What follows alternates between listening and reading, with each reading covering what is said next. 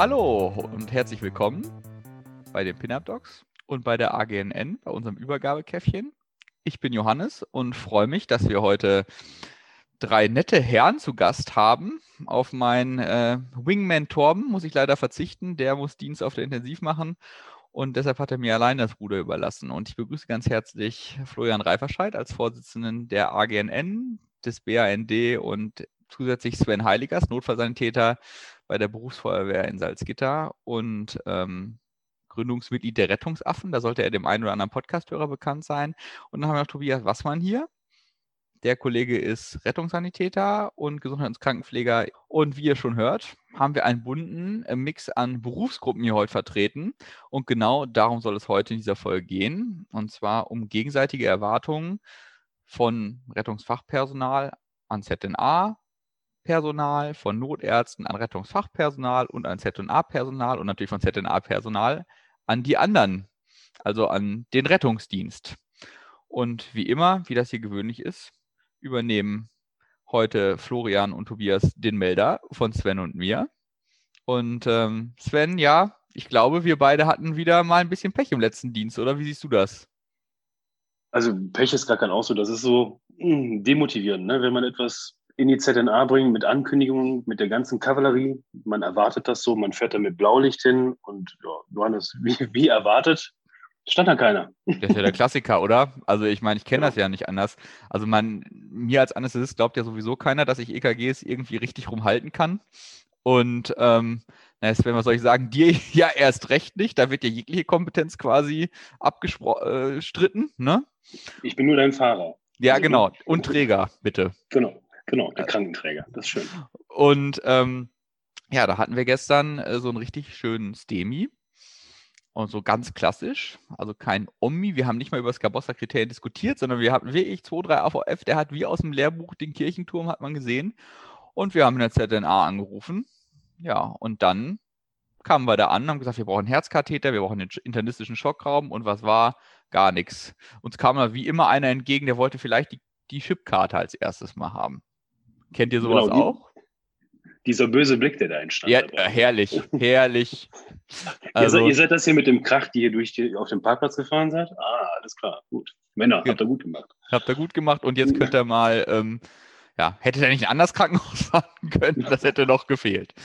Ja, und ähm, es, ist, es ärgert mich immer wieder, aber Tobias, wir haben ja den Experten jetzt hier. Ähm, ihr habt sicherlich auch Probleme mit dem Rettungsdienst, oder? Was erwartet ihr denn vom Rettungsdienst? Wie machen wir denn eine adäquate Anmeldung und gibt's da, hakt es da auch mal an der einen oder anderen Stelle auf dieser Seite? Ja, natürlich hakt es da ab und an mal. Ich meine, wäre ja schön, wenn alles glatt laufen würde, aber ähm, nun ja, wenn man das mit dem Anmelden, wenn das mit dem Anmelden mal klappen würde, da ist ja dann auch mal noch die Leitstelle meistens als Schnittstelle mit irgendwie im äh, im System eingebunden und wenn Ivena dann vielleicht auch mal nicht funktioniert oder gar nicht vorhanden ist, gibt es ja durchaus auch noch Landkreise und Ortschaften in diesem schönen Land, wo das tatsächlich nicht der Fall ist. Ähm, ja, dann hakt es tatsächlich auch und dann wird wieder zu spät angerufen. Fünf Minuten vorher weißt du dann irgendwie, dass was kommt und vielleicht sogar noch später, dann hörst du schon die Hörner auf dem Hof und denkst dir so, hm, da kommt irgendwas, aber ja, mhm. dann stehen die Retter da, alle wedeln mit dem EKG, ja, wir haben hier ein STEMI und das funktioniert dann irgendwie nicht. Alle reden durcheinander, dann fehlt die Karte. Das ist nun mal leider in der heutigen Zeit ein wichtiges Medium im Gesundheitswesen, weil so digitalisiert wie meistens die Notaufnahmen sein sollten oder sind, ähm, läuft ohne Karte gar nichts. Und da läuft keine Anmeldung zum Herzkatheter, da läuft keine Blutentnahme und da läuft auch nicht der internistische Schockraum. Das ja, ist manchmal etwas problematisch. Aber, wünsch, aber wünscht ihr euch denn die Blutentnahme? Sollen wir die, sollen wir das schon mitbringen? Das ist ja auch sehr unterschiedlich, ne? Also ich kenne Notaufnahmen, da wird man erstmal angeflaumt, wenn man äh, kein Blut mitbringt. In anderen wird das gleich weggeworfen mit dem so, ah, was soll ich jetzt hier mit dem Blut? Wir machen hier immer unser eigenes Schema und die Röhrchen passen bei uns nicht in den Automaten und was weiß ich. Also da gibt es ja die diversesten Varianten. Was naja, sagst also, du? Grundsätzlich, grundsätzlich ist es ja, ist es ja so, dass das System passen sollte in dem Rettungsdienstbereich, in dem dann das Blut vom Patienten abgenommen werden sollte. Ähm, und gerade bei solchen kritischen, zeitlich kritischen Voranmeldungen oder Patienten sollte dann, wenn der Rettungsdienst das Blut abnimmt, das natürlich auch weiter verwendet werden. Also meines Erachtens gibt es da keine, keine menschliche, wissenschaftliche Kontraindikation, das zu tun. Es sei denn, man meldet jetzt einen hypoglykämen Patienten an, nimmt das Blut ab, bevor man ihn präklinisch mediziert und wir in der Notaufnahme kriegen dann dicke Backen, weil der Zucker dann plötzlich ganz niedrig ist und äh, das dann auch durchaus falsch interpretiert werden kann. Hm. Natürlich lieber ein hoher Zucker als niedriger Zucker, aber auch sowas ist bei der weiteren Behandlung durchaus ja interessant zu wissen.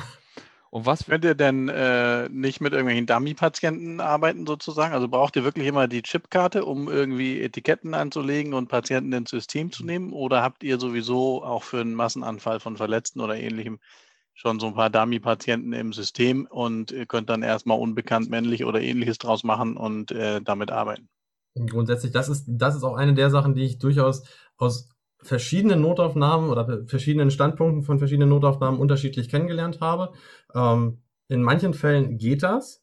Da wird das dann von dem Rettungsdienstkreis bzw. von dem Haus auch tatsächlich durchgeführt. Und dann gibt es wiederum Häuser, wo es tatsächlich nicht funktioniert, wo dann die Karte eingelesen werden muss, ähm, um dann tatsächlich eine Akte anzulegen. In den meisten Fällen funktioniert es allerdings, dass dann der Patient unbekannt männlich, unbekannt weiblich ist, ähm, meinetwegen dann noch das Kürzel der Fachabteilung dahinter gesetzt wird und dann quasi mit einem Dummy-Patienten gearbeitet wird. Manchmal schon weit im Voraus, wenn die Anmeldung kommt, manchmal allerdings auch erst dann, wenn der Patient wirklich die Türschwelle zur ZNA übertritt, respektive im Fall eines Demis zumeist überfährt. Hm. Und was würdest du dir wünschen? Was wäre so die optimale Voranmeldungszeit? Also wenn du ganz frei wählen könntest, zu lange im Voraus ist ja auch blöd, dann vergisst man es ja vielleicht wieder, dass da noch was kommt. Und ähm, drei Minuten vor oder beim Betreten des Hofens ist sicherlich zu schlecht. Also, also ich 20 Minuten. Aus meinem, aus meinem Standpunkt würde ich so 15 bis 20 Minuten sagen. Natürlich ist das gerade im Bereich so Stadtrettung nicht immer ganz möglich. Das will ich sicherlich verstehen. Und da kann ich auch tatsächlich ähm, das präklinische Fachpersonal durchaus verstehen, dass sowas nicht immer möglich ist. Und natürlich auch nicht, wenn der Patient mit den Brustschmerzen und dem darauffolgend diagnostizierten STEMI plötzlich irgendwie 200 Meter vor der Tür der Notaufnahme auffällig wird ähm, und der Rettungsdienst auf den ähm, Plan gerufen wird. Natürlich ist dann es auch nicht möglich, klar. Dann mhm. tut sich das aber meistens in der Übergabe recht schnell rausstellen und ähm, ja, aber 15 bis 20 Minuten, denke ich, ist so der ideale Vorlauf für alle Beteiligten tatsächlich. Vom Röntgen über das Herzkatheterlabor, über ähm, die entsprechenden ärztlichen Fachdisziplinen, die pflegerischen ähm, Kollegen und die entsprechenden Vorbereitungen, die dann getroffen werden können. Okay. Und gibt es die Top 3 der Dinge, die du immer möchtest, dass die bei einer, Vor bei einer Voranmeldung an dich übergeben werden oder die du immer fragst? Jetzt muss ich, jetzt muss ich tatsächlich einmal, einmal kurz überlegen. Also grundsätzlich natürlich ähm, einmal die Stammdaten, das heißt, also ist, der Name ist natürlich erstmal ähm, Schall und Rauch. Mir würde es reichen zu wissen, ob der Patient männlich-weiblich ist. Das Alter wäre durchaus relevant. Symptombeginn und aktuell bestehende Symptome. Mhm. Natürlich dann im Falle ähm, eines Falles natürlich mit einer Verdachtsdiagnose beziehungsweise einer Erstdiagnose ähm, oder einem Leitsymptom versehen. Nicht der Patient hat jetzt vor drei Wochen irgendwie mal einen Infarkt gehabt und ja, jetzt hat er dann wieder Brustschmerzen, dass dann der STEMI dahinter steht oder der Stentverschluss oder wie auch immer man das Kind dann bezeichnet, ähm, dann zum Schluss oder gar nicht fällt. Das ist dann immer ein bisschen schwierig und das sorgt dann auch sowohl bei mir als auch bei vielen pflegerischen Kollegen durchaus für Unmut, weil mit vielen Informationen man dann nichts anfangen kann, weil es dann so vage ja, Symptombeschreibungen sind ähm, oder ja, die nichts mit einer Verdachtsdiagnose wie jetzt dem STEMI, der ja durchaus ähm, zeitkritisch ist, zu tun haben, sondern halt einfach nur reine ja, Symptombeschreibungen sind. Das wären so meine kann, drei. kann es denn auch sinnvoll sein, vielleicht Geburtsdatum oder sowas zu haben oder auch einen Namen, dass ihr vielleicht den schon mal im System hattest, um vielleicht Vergleichswerte oder sonst irgendwas zu rauszusuchen? Wäre das wertvoll, sinnvoll? Brief oder so? Ja. Genau. Wäre durchaus interessant, dann kommt jetzt durchaus auch ab und an mal wieder der Datenschutz auf den, auf den Plan, weil der Patient ja vorher noch nicht im System gelistet ist. Ähm, man sagt das jetzt als eigene Erfahrung oder beziehungsweise Erzählungen einfach mal. Ähm, wenn man einen Patienten im System hat, im ZNA-System und guckt, okay, da ist ein Brief vorher drin gewesen, der hat das und das oder der war dann und dann schon mal da, okay, der ist ein Frequent Flyer, der kommt hier regelmäßig wegen irgendwelcher Beschwerden, ist das nicht so schlimm.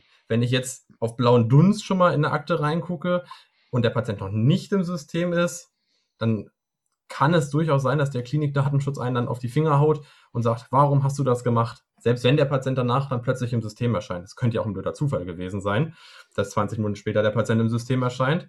Aber ähm, nun ja, man kann es aber durchaus kommunizieren, solche Fälle. Und gerade im Falle solcher kritisch kranken Patienten ist es durchaus auch interessant, ein Geburtsdatum zu haben, ja. Also verneinen würde ich es jetzt tatsächlich nicht.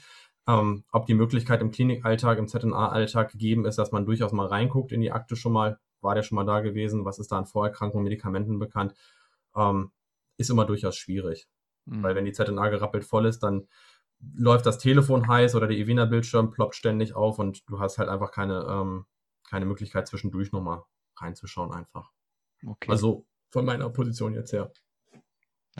Also ich habe mich in der in, zu internistischen Zeiten in der ZNA immer gefreut, ähm, wenn ich schon mal wusste, wer da kommt und habe mir dann wirklich immer schon mal einen Brief ausgedruckt und habe dann einfach mal ähm, die Diagnosen so durchgeguckt und habe dann immer gedacht, oh mein Gott, das schon wieder.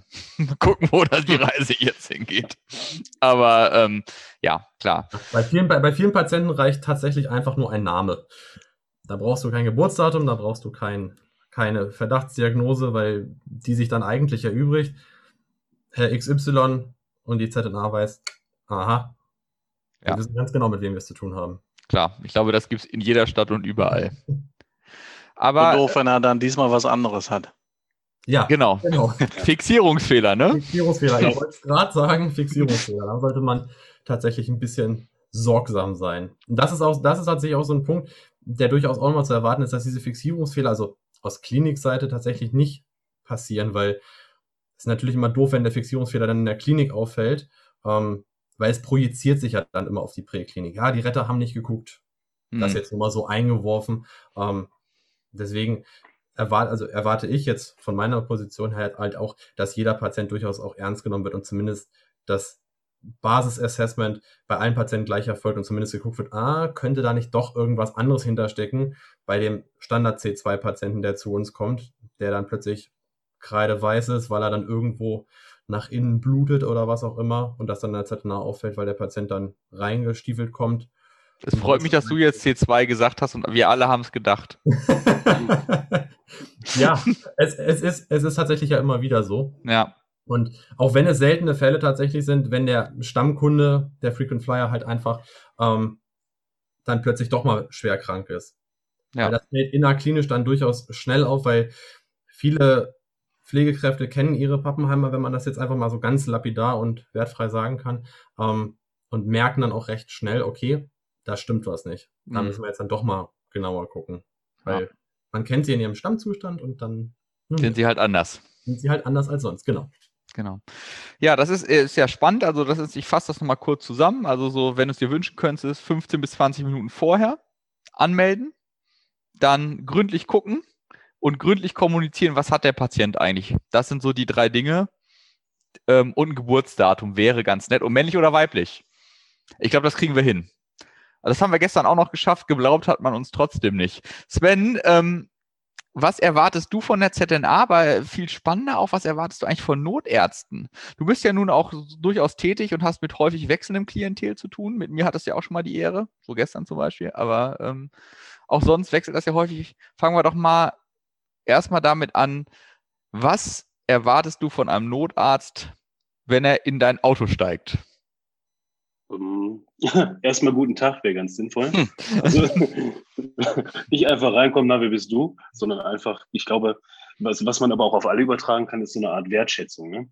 Hm. Weil Wertschätzung gehört ganz, ganz, ganz weit nach oben, meiner Meinung nach. Ob es jetzt ein Akademiker ist oder nicht, oder einfach Rettungsfachpersonal oder Personal der ZNA. Ich glaube, da muss man aufpassen, wie man selber auch mal auftritt. Ne? Also das hat er dann auch schon alleine, wenn ich einen Raum betrete oder durch die ZNA schreite oder der Notarzt sich ins Auto setzt und ich schaue den schon schief an, weil ich meine, der hätte falsch geguckt oder sonst irgendwas. Versuchen wir dieses, ja, wir hatten es eben schon, diesen Tunnelblick mal abzulegen, ne? weil jeder hat irgendwie sein, ich sage jetzt mal, seine Performance einfach nur durch die Gegend zu laufen. Aber das kann ja jeder für sich dann interpretieren. Einfach mal diese Brille versuchen, etwas abzunehmen und neutraler an die Situation heranzugehen. Ich glaube, da könnte schon ganz, ganz viel Potenzial, was Stress auslösen kann, genommen werden. Mhm. Also das ist Nummer Punkt eins. Also guten Tag sagen, vielleicht mal die Brille abnehmen und ähm, ich glaube auch, vielleicht sich mal vorzustellen.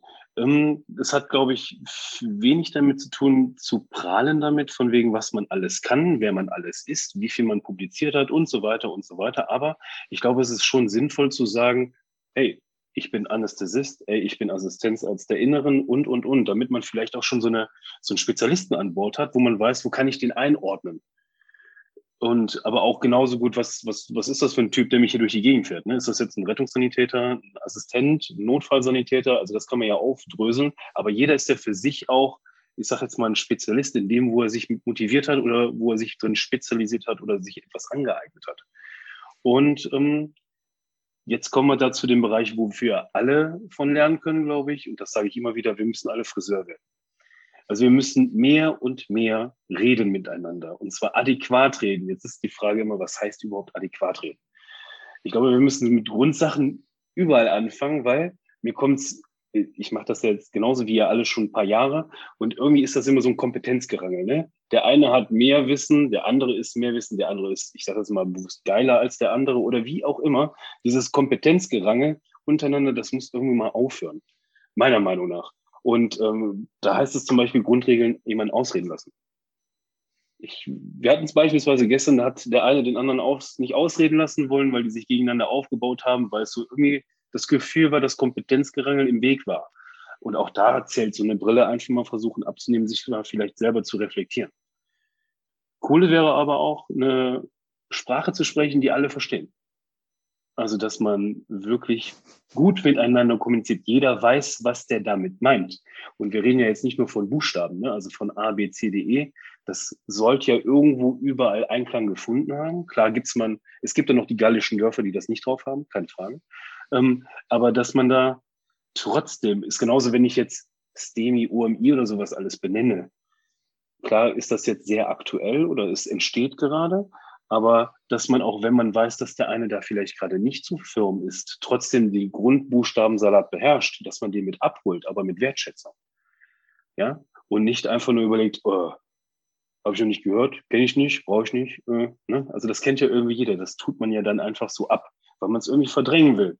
Und ja, es gibt Leute, die wissen mehr als einer selber. Das muss man sich auch vor Augen halten. Ähm, Wenige. Ausreden lassen, hat er gesagt. Ja. Genau, das, das war aber keiner, was von dir kommt. ähm, und ich glaube, da hat man auch so einen Übergang, gehen wir mal ein bisschen weg vom Notarzt. Ich glaube auch, was das Rettungsfachpersonal hat, auch gegenüber Notärzten, aber auch Übergabe in der ZNA, dass man ernst genommen wird. Also wenn ich zum Beispiel auf dem Rettungswagen sitze und ich meine, da ist eine im EKG, nehmen wir mal das Beispiel wieder auf, eine Veränderung, die eine Ischämie für mich darstellt und ich das anmelde und ohne Doktor diese ZNA betrete, dann ist es sehr häufig so, nicht immer, ne? das muss sich ja auch erstmal entwickeln, dieses System, aber sehr häufig ist es so, dass man dann, dann schief angeguckt wird. Erstens, wo ist der Notarzt? Dann guckt man nochmal aufs Rückenschild, was da drauf steht. Und nee, da steht nur Rettungsdienst drauf. Und dann ähm, macht man dann eine Übergabe und dann wird man auch quasi hinterfragt, warum bestellst du kein NEF? Ist das überhaupt richtig, was du da gesehen hast? Dann guckt der Internist drauf, kriegt große Augen, wenn man dann mal richtig gelegen hat. Und dann kommt das Ganze in Rollen. Dann kriegt man danach noch einen Vorwurf. Sprich, auch hier versuchen, die Brille abzunehmen. Und ja, wir kommen auch mal mit Patienten, die sind kritisch krank, ohne Doktor, weil man dafür auch mal Gründe hatte. Vielleicht um die Ecke, Tobi hat es eben gesagt, ne, wenn wir direkt um die Ecke sind, dann stelle ich mir kein NEF nach. Sorry. Ne? Oder wenn das zu viel Zeit in Verzögerung entstehen lässt, nee, dann bestelle ich kein NEF nach, weil dann mache ich den Quatsch alleine. Ja? Also es gibt aber noch, noch viel besseres, da fällt mir noch ein viel besseres Beispiel ein. Ich bringe einen Patienten mit dem Rettungswagen in die Notaufnahme und ich mache die Übergabe, der hat kein A, der hat kein B, der hat kein C, der hat kein D-Problem. Äh, ich kann ihn aber auch nicht zu Hause lassen, weil der ist alleine zu Hause, der hat Schmerzen in der Schulter oder was weiß ich für Schmerzen. Und was meint ihr, wie das, das Personal dann reagiert, wenn ich genau diesen Patienten abliefere? Ja, warum bringst du den überhaupt? Kannst du den nicht zu Hause lassen? Und da, glaube ich, fehlt auch das Verständnis füreinander. Ja, dass man in der Lage ist oder nicht, gerade nicht in der Präklinik in der Lage ist, einfach jemanden so zu Hause zu lassen, weil es ist nicht gut, weil man kann nicht alles abklären bei demjenigen. Genauso muss ich aber auch als Rettungsfachpersonal Verständnis dafür haben, wenn die ZNA bombenvoll ist. Und naja, klar, wir haben das übelste Privileg, ich mache die Tür auf und gebe den Patienten ab. Aber ich muss auch Verständnis dafür haben, wenn ich den nicht sofort loswerde. Oder wenn mal gerade keiner eine Übergabe von mir bekommt bei einem nicht kritischen Patienten. Ne? Hm. Ja, das war jetzt schon ganz, ganz viel. Jetzt hast aber, hast du denn auch ähm, Erwartungen an das, also du hast gesagt, du möchtest wertgeschätzt werden. Das impliziert ja schon, dass du auch Erwartungen an eine Übergabe hast. Hast du denn ja. äh, vor, hast du das Gefühl, dass du da immer auf offene Ohren stößt, wenn du zum Beispiel sagst, du möchtest gerne jetzt äh, an einen Ärztenkollegen übergeben oder du möchtest auch eine pflegerische Übergabe machen. Das kann ja, aber du möchtest einmal die Vitalwerte kommunizieren oder du sagst, ich, du hast das Gefühl, der Patient muss an den Monitor. Das kannst du ja meistens begründen. Hast du das Gefühl, das funktioniert? In den, äh, jetzt muss ich aufpassen, es kommt darauf an. In, in vielen Fällen würde ich sagen, das klappt ganz gut, aber in den, in auch ganz, ganz vielen Fällen klappt das oft nicht. Weil dann unterbricht dich irgendwer, weil er meint, er müsste jetzt eine andere Information als erstes einholen wollen obwohl du dir gerade eine Struktur aufgebaut hast und sie dann durchläufst und denkst dir dann, so, jetzt lass mich erstmal ausreden, weil das ist gerade für mich sekundär, weil ich will euch das und das und das mitteilen. Weil ich glaube, diese, diese Brille, die wir gewinnen können in der Präklinik, alleine durch die Einsatzstelle, durch die Wohnung, durch die sozialen Verhältnisse und, und, und, das kann ja keiner in der ZNA so wahrnehmen. Das wird ja entweder vom Patientenpreis gegeben oder halt durch uns. Und ich glaube, da muss man halt versuchen, das ist ja auch ein aus dem Konzept bringen, ne? wenn ich einfach mal den unterbreche und sage, hey, sag mir mal den Blutdruck. Ne? Das, das macht ja auch was mit einem. Und ich finde da, das ist sehr, sehr sinnvoll, einfach mal geschehen zu lassen. Und dann kann man immer noch für sich selber seine Struktur entweder abgleichen oder dann auch nochmal hinterfragen bei mhm. demjenigen. Mhm. Okay. Also bei dir kann man es eigentlich sagen, ausreden lassen, habe ich mitgenommen gegenseitige Wertschätzung und die Brille abnehmen. Wenn ja. ich das auf drei Sachen reduzieren sollte. Ich mag trotzdem noch eine sagen. Werdet Friseur. Und hört besser zu. Wir müssen, alle müssen mehr Friseur werden. Ja, ja das finde ich auch super. Das ist die Brille des Rettungsfachpersonals sozusagen auf die ZNA und auf unser gegenseitiges Wirken. Und ich glaube, Florian, da kannst du super jetzt einsteigen und mal erzählen, du kommst ja auch viel rum und ähm, ich habe letztens auf Föhr immer auf dich gewartet, dass du aus der Luft eingeschwebt kommst, aber es ist nicht passiert. Aber Und, es waren ja Kollegen da, hast du erzählt. Also von daher ja, das stimmt. waren wir ja im weitesten Sinne vertreten. Na, ich fand das ganz spannend, was Sven erzählt hat, weil ich ähm, mich natürlich gefragt habe, ob ich mich jetzt mit meiner Publikationsliste vorstellen soll, wenn ich in den RTW steige, also zum laufenden äh, Einsatzgeschehen hinzu oder ob das und die äh, Weiterbildungsstand, Qualifikation und so weiter dann eher was ist, vielleicht, wenn ich mit Sven den Tag auf dem NEF verbringe und wir äh, die ersten Dienste miteinander machen, sozusagen. Also da ist ja immer so ein bisschen die Frage, die ich mir zumindest stelle, wenn ich irgendwo hinkomme, versuche ich immer erstmal, sage ich mal, nicht allzu sehr zu stören. Und ähm, dann eben den RTW so zu betreten, dass wir eben den Einsatz gut übernehmen können. Ähm, äh, und da ähm, ist dann ja immer so ein bisschen die Frage, was mache ich als erstes? Also gucke ich mir, äh, sage ich jetzt erstmal, wer ich bin sozusagen, höre ich mir erstmal die Übergabe an. Ähm, das sind so die Themen, finde ich, die, die einen da bewegen. Und dann muss man natürlich manchmal auch ein bisschen die Füße stillhalten, ganz egal, welches Team da vorher da war, um äh, nicht sofort in die Behandlung einzusteigen, weil man denkt, da ist irgendwas gerade am den Bach runtergehen oder ähnliches. Also ähm, ich glaube, das Miteinander reden, das ist ja das, was du gesagt hast, Sven. Äh, das ist ähm, das Wichtigste und das Aufeinander hören und sich ähm, gegenseitig wertzuschätzen und ausreden zu lassen. Das zählt, glaube ich, auch nachher für die Notaufnahme, wo ich gerade bei Schockraumübergaben das sehr häufig sehr gut erlebe, finde ich. Also, dass gerade tatsächlich äh, bei uns in der Klinik auch sich äh, Pflegepersonal sozusagen zwischen Patiententrage und Notaufnahmetrage stellt, um sozusagen die Übergabe auch optisch und, und äh, körperlich sozusagen zu äh, bremsen und dann erstmal sozusagen die Aufmerksamkeit auf die mündliche Übergabe zu lenken und äh, dann sozusagen die Gelegenheit geben, das einmal strukturiert zu machen, äh, Readback zu machen und auch eben nochmal sich gegenseitig anzuhören.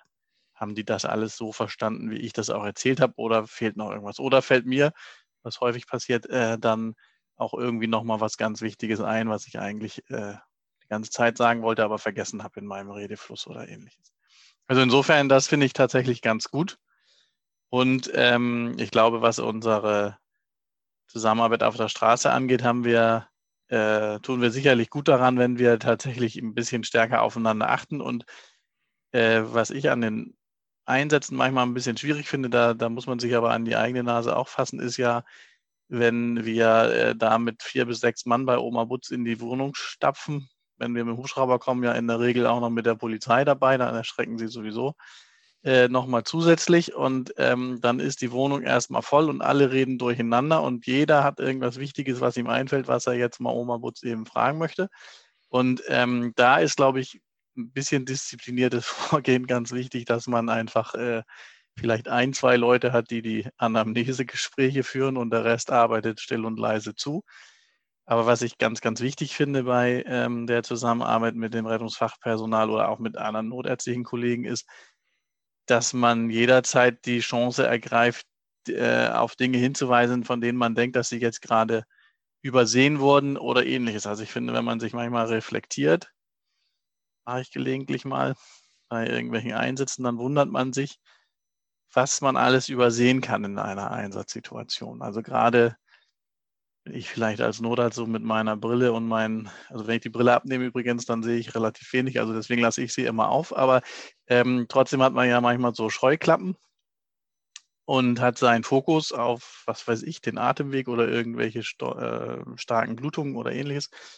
Und ich finde, wenn man so einen Schritt rückwärts machen kann oder wenn man einen Mitfahrer dabei hat, der Einsätze sammelt, dann sieht man manchmal ganz andere Dinge und äh, dann wundert man sich manchmal über ja, wie, wie groß Dinge sein können, die man übersehen hat. Und deswegen ist es, glaube ich, ganz wichtig, dass eben jeder am Einsatz Beteiligte die Chance hat und auch die Chance nutzt, ähm, das, was ihm auffällt und das, was ihm wichtig ist, zu sagen und auf Gefahren hinzuweisen oder auch nochmal nachzufragen.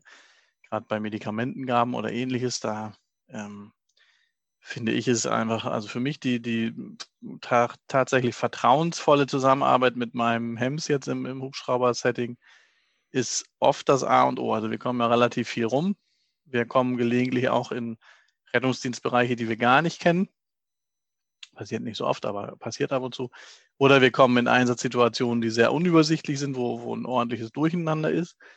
Und da habe ich das schon oft erlebt, dass mein Hems sozusagen, der, dem ich den Tag verbracht habe, wir beginnen das immer mit dem Frühstück und so weiter, ähm, so ein bisschen der Fels in der Brandung ist. Also der ist einfach der Ruhepol und ähm, wenn die Zusammenarbeit mit dem klappt, dann klappt es auch für diesen Patienten. Und dann kann drumherum wuseln, was passiert sozusagen, aber dann ist das mein Anker.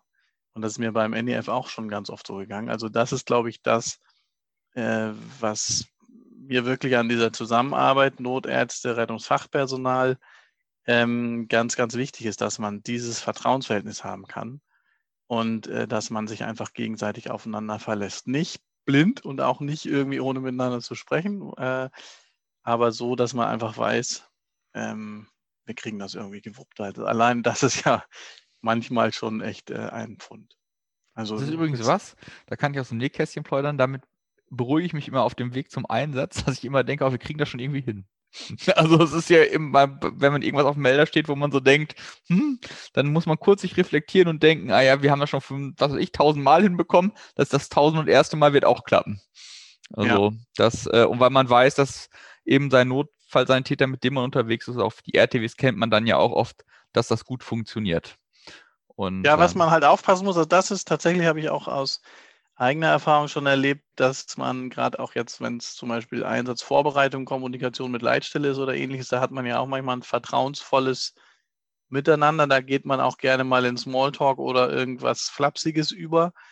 Und da kann natürlich was Flapsiges auch mal dazu führen, dass man ganz wichtige Dinge in der Kommunikation vergisst oder komplett auf eine andere Schiene geht. Also ich glaube, das muss man auch, wenn man sich gut kennt, auch wenn der RTW-Besatzung zum Beispiel, ähm, sich doch ein bisschen abringen, dass man äh, solange es um den Patienten geht oder um irgendwas Einsatzbezogenes, Wichtiges. Ähm, man versucht schon äh, vielleicht locker, aber wenigstens professionell miteinander zu kommunizieren, damit eben Dinge nicht irgendwie unter den Teppich fallen. Oder vielleicht auch ein Einsatz eine ganz andere Prägung kriegt, weil man irgendwie irgendeinen Spruch gemacht hat in die eine oder andere Richtung. Also, Den einer falsch aufgefasst hat genau, und dann wird es also schwierig. Also, kann das ja gut mal passieren. Also insofern, was, und was ich auch wirklich sehr, sehr wertgeschätzt habe oder wertschätzen gelernt habe, ist ein ähm, kurzes Debriefing am Ende des Einsatzes. Also auch das finde ich sehr wichtig, wenn RTWs auch mal, also man vergisst das ja vielleicht auch mal, aber auch wenn man von, von der RTW-Besatzung dann angesprochen wird, ob man noch kurz äh, Zeit hätte nach der Übergabe in der Notaufnahme, manchmal auch mit der Notaufnahmemannschaft zusammen, gerade wenn es jetzt das äh, Polytrauma ist oder irgendwas, wo, wo man dann vielleicht auch im CT ein bisschen äh, Zeit hat, miteinander kurz zu reden, dass man dann einmal nochmal schnell äh, so ein Feedback äh, sich einholt und sich vielleicht nochmal erzählt, was, was jetzt irgendwie gut gelaufen ist, was man anders gemacht haben könnte oder vielleicht auch, was man wie gemeint hat, weil man ja manchmal vielleicht auch ein bisschen kurz und knapp kommuniziert und das auch in die falsche Richtung gehen kann. Also insofern, das finde ich extrem wichtig und das ist, glaube ich, wichtig von unserer Berufsgruppe gerade, dass wir da auch, ähm, ja, ich sag mal, die Chance zu einräumen, dass sowas passieren kann. Also nicht direkt wieder den Abflug machen, sondern einfach ein bisschen äh, noch kurz mit den Jungs und Mädels vom RTW, von der Notaufnahme schnacken. Als Nichtraucher immer doof, aber als nächstes. Die Zigarette danach. auch ohne Zigarette ähm, sich kurz unterhalten, weil das, glaube ich, ganz wichtig ist. Und vor allem ganz viele Dinge, die jetzt sozusagen mir in meiner hauptberuflichen äh, Funktion sozusagen hinterher viel Arbeit machen. Also wenn es irgendwie mal geknatscht hat und es irgendwie, sage ich mal, unrund lief, Beschwerden kommen oder ähnliches, dann ist es ja deutlich mehr Arbeit, das aufzuarbeiten, so dass alle zufrieden sind, als wenn man jetzt nach dem Einsatz einfach nochmal eben richtig stellen konnte, warum man jetzt vielleicht irgendwie von der Standardtherapie abgewichen ist oder ähnliches, aber welche Gründe man hatte, um irgendwas so oder so zu machen. Insofern glaube ich, die Zeit ist immer gut investiert.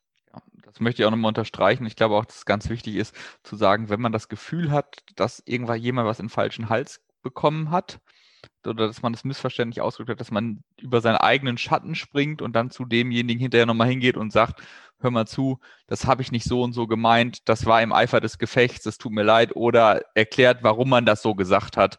Das äh, vermeidet ganz viel Konflikte hinterher.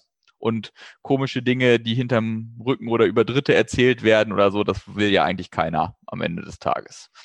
Ja. Ne? Aber äh, Florian, wenn du dir irgendwas wünschen könntest von der ZNA, was man optimieren könnte, was wäre das? Du hast einen Wunsch frei. Einen einzigen. Einen einzigen. also was so allgemeingültig ist, was du immer wieder erlebst, weil du kommst ja, glaube ich, am meisten rum von uns allen. Ich glaube, das Einzige, was ich tatsächlich, also man natürlich erlebt man mal, dass irgendwie man Erster ist und das Licht anmachen muss. Das ist aber, glaube ich, äh, auch manchmal den Kommunikationsthemen geschuldet. Also auch die Leitstelle, Schnittstelle, Leitstelle, habe ich die richtige Zeit gesagt oder ähnliches. Mhm. Also das ist immer doof, das kann vorkommen. Das ist aber, glaube ich, weniger äh, schlechte Organisation als vielleicht einfach un, ähm, suboptimale äh, Kommunikation. Ähm, also was ich mir wirklich wünschen würde oder wünsche, ist, dass eben diese Zeit der Übergabe so läuft, dass tatsächlich mal in dieser Zeit einer redet und einer aus dem Schockraumteam sozusagen das Ganze nochmal ähm, ja, zusammenfasst. Äh, zusammenfasst, nochmal kurz äh, ähm, die Schleife schließt, wo man dann nochmal äh, Lücken schließen kann, weil das erlebt man natürlich schon manchmal, dass der Neurochirurg, ohne jetzt äh, sozusagen einzelne Berufsgruppen rausgreifen zu wollen, aber dass der sozusagen als letzter in den Schockraum kommt, aber als erster am Patienten rumfummelt und das Ganze noch während der Übergabe.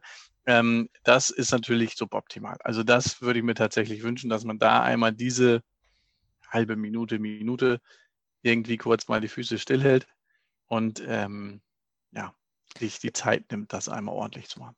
Glaub, Vor allen Dingen, das, ist ja was, was ganz Einfaches, oder? Ich meine, da muss man ja noch nicht mal, man muss ja einfach nichts tun. Das ist eben das Schwere manchmal. Das fällt meine, das erlebt man ja jetzt nicht selber. so Ich schwer. Sven äh, wird das vielleicht auch äh, erzählen können. Also man, man geht ja rein in den RTW und äh, ja, ist immer so ein bisschen die Frage, stelle ich mich zuerst vor, rede, falle ich dem ins Wort, stelle ich mich dem Patienten vor, dem Rettungsfachpersonal, ähm, machen wir direkt Übergabe, untersuchen wir irgendwas. Also auch da ist ja der Tatendrang manchmal schwer zu bremsen, aber ich glaube, da tut man gut dran, man einmal kurz sagt, wer man ist, aber dann eben zuhört, was das Rettungsfachpersonal zu sagen hat. Das ist das, was ich zumindest versuche. Und danach gehe ich zum Patienten und sage dem, wer ich bin und was ich von ihm will. Wenn er denn mit mir sprechen kann. Aber das ist genau das, wo, wo wir sozusagen da finden wollen. Ja, also ich finde, wenn man das so zusammenfasst, was ihr alle drei erzählt habt, dann ist eigentlich das äh, Zauberwort bei allem Kommunikation. Also das ist das, unter dem sich das alles subsumieren lässt. Es ist egal, ob in der ZNA, im RTW, auf dem Hubschrauber. Es gilt auch für ein OP im Übrigen oder für jeden Funktionsbereich im Krankenhaus. Es ist vollkommen egal. Es geht um Kommunikation. Es geht darum, auf Augenhöhe miteinander zu reden. Was Florian gesagt hat, das Speak Up. Ja, zu jeder Zeit darf jeder äh, auch sachliche Kritik äußern, beziehungsweise die Hand heben und sagen, hier, da stopp, das passt nicht, denk darüber nochmal nach. Ähm, und auch das Debriefing im Einsatz, das ist, finde ich, richtig, richtig wichtig. Und ähm, ordentliche Übergaben. Und das ist, Übergaben ist auch was, was alle medizinischen Bereiche verbinden im Endeffekt. Die gibt es in der ZNA, die gibt es im Rettungsdienst. Und ähm, es ist erstaunlich, wie viele Fehler da immer noch gemacht werden. Ja, Ah. und was ich noch für die eigene Qualität ganz gut finde, ist, das machen einige Notaufnahmen bei uns aus dem Dunstkreis sozusagen, dass sie zumindest bei bestimmten äh, Dingen, also nach der Polytrauma-Schockraum, ähm, Übergabe oder ähnliches, dann nochmal hinterher beim Rettungsmittel anrufen und sagen, übrigens, das Polytrauma hatte das, das, das. Äh, weil das finde ich tatsächlich sehr gut. Das kann man dann auch mit dem RTW nochmal spiegeln, wenn man denn weiß, welcher das war, beziehungsweise wie man den erreicht. Aber das ist ja manchmal ganz interessant, nochmal zu wissen, hat er nun geblutet oder hat er nicht? Oder mal, manchmal überrascht man sich ja in beide Richtungen sozusagen. Also Genau, aber das Ähm. ist tatsächlich auch was, was, was ich mir auch wünschen würde, dieses Feedback. Ähm, das ist oft schwierig. Also das erlebe ich immer wieder, wenn man jetzt den Bereich nicht direkt kennt und man fährt in einen Maximalversorger zum Beispiel und hat da jetzt keinen Kollegen, den man mal anrufen kann. Und dann kommt Tobias wieder mit seinem Datenschutz, dass derjenige, wenn er nicht an der Behandlung beteiligt war, dass der vielleicht gar nicht in die Akte gucken darf, weil er sonst Ärger bekommt, ähm, mit, vielleicht mit der IT, weil die das routinemäßig überwachen, dass es da irgendwie eine Art der Feedback-Schleife geben würde. Das würde ich mir schon wünschen. Und dass man nicht ja, über also diverse. manche, ja. Entschuldigung, manche machen es halt tatsächlich so, dass sie äh, die, die Nummer einfach von dem Rettungsmittel, also nicht nur den Funkrufnamen, sondern eine Handynummer oder sowas, sich geben lassen und dann dort gezielt anrufen. Das spart auch dann natürlich dieses Problem von wegen, äh, ich bin der und der, der neulich das gemacht hat. Und dann Ja. muss die Pflege oder der Arzt erstmal überlegen, darf der das denn überhaupt äh, gesagt kriegen oder nicht. Sondern wenn äh, die dann aktiv die Nummer, die sie kriegen, anrufen können, dann ist es, glaube ich, eine, also vom Datenschutz her zumindest einfacher. Ob es jetzt die sichere Seite ist, wage ich nicht zu, zu bewerten, aber es ist vielleicht einfacher. Aber es dient ja auch irgendwo, unabhängig vom Datenschutz, ja auch der Qualitätssicherung. Genau. Also das ich möchte ich ja schon wissen, ob mein Fast Sono an der Einsatzstelle richtig war oder ob es Quatsch war. Oder ob die EKG-Diagnostik gepasst hat zu dem, was man in der Choro gesehen hat. Unser Patient von gestern hatte nämlich wirklich einen fetten Infarkt und das hat uns keiner geglaubt vorher. Und das Ist es denn danach wenigstens rund gelaufen oder nicht? Na, selbstverständlich. Danach war es astrein. Nachdem das einmal erkannt war, hat es noch drei Minuten Door to Balloon Time. Haben wir alles abgeräumt, quasi. Aber Imposant, wie sie alle rankamen, ja. ja, das war, das war dann schon schön. Aber Ging es dann doch noch schnell zum Ende. genau, der Patient hat keinen Schaden genommen. Ja, vielen, vielen Dank. Es freut mich, dass ihr alle da wart. Ich glaube, wir haben ganz, ganz viele interessante Aspekte ähm, aufgezeigt. Ich möchte nochmal so drei Punchlines zusammenfassen. Also redet miteinander, redet miteinander auf Augenhöhe und nehmt euch Zeit für Übergaben. Das sind die drei Sachen, die ich mitgenommen habe. Also, es wäre natürlich noch schöner, wenn ich noch mehr mitgenommen habe. Ich glaube, das habe ich geschafft. Aber wenn die drei Sachen, wenn ich das sagen wollte, habt ihr noch was anderes? Dann wäre jetzt der Moment, das hier einzusprechen. Glaube, Speak up. Ich glaube, ähm, wenn ich das nochmal über deine Zusammenfassung hinaus quasi ähm, auseinandergefiltert hätte, würde ich sagen, dass ein bisschen Selbstreflexion jedem in dieser präklinischen, klinischen Notfallversorgung durchaus auch nochmal gut tut, weil ähm, ich kenne es von mir aus der Notaufnahme oder wenn ich aktiv dann im Rettungsdienst fahre. Ähm, Selbstreflexion hat noch nie geschadet und es tut auch nicht weh. Und gerade in vielen Einsatzsituationen schadet es halt auch nicht, über viele Sachen nochmal nachzudenken oder auch gerade in Kommunikationsdingen zwischen ZNA und Präklinik, ähm, dass man als Pflegekraft mal über seinen eigenen Schatten springt und sagt, hey, okay, das war jetzt vielleicht ein bisschen doof von mir, meine Reaktion oder wie ich mich verhalten habe. Ähm, genauso wie von der anderen Seite halt ähm, ein bisschen selbst reflektieren und sagen, okay, das war jetzt vielleicht nicht das Gelbe vom Ei, ähm, aber das können wir beim nächsten Mal einfach besser machen. Ähm, dass man quasi an jeder Einsatzsituation, an jeder, ähm, ja, wo so ein bisschen Sand im Getriebe quasi dieser Nahtstelle ist, dass man dann einfach sagt, okay, daraus können wir beide lernen oder einer was von lernen ähm, und es beim nächsten Mal einfach im Sinne des Patienten besser machen. Finde ich auch ganz wichtig. Immer wachsen, immer reflektieren und vielleicht auch mal 48 Stunden später, wenn man die Kollegen wieder sieht, kann man ja immer noch mal was klarstellen, was vielleicht komisch war. Aber ähm, da wünscht man sich dann natürlich auch von der anderen Seite, dass das dann akzeptiert wird sozusagen und man dann nicht nochmal einen auf den Deckel kriegt. Das habe ich auch schon erlebt. Öl ins Feuer gießen. So, also. Weißt du noch Also wirst du das nicht mehr ansprechen. Hast du das ja. immer noch nicht verstanden, ja. Genau. Naja. ja, so. Ich wünsche euch eine ruhige Schicht. Ich hoffe, Wir machen Feierabend. wir machen, gehen jetzt nach Hause und ähm, machen jetzt Daydrinking. sozusagen. ja, aber nicht so doll, Oh, dass wir euretwegen noch los müssen. Nee, nicht dass, ihr, nicht, dass ihr uns einsammeln müsst. Ja, dann bis nächstes Mal und macht's gut. Ja, ihr auch. Schönen Feierabend. Danke.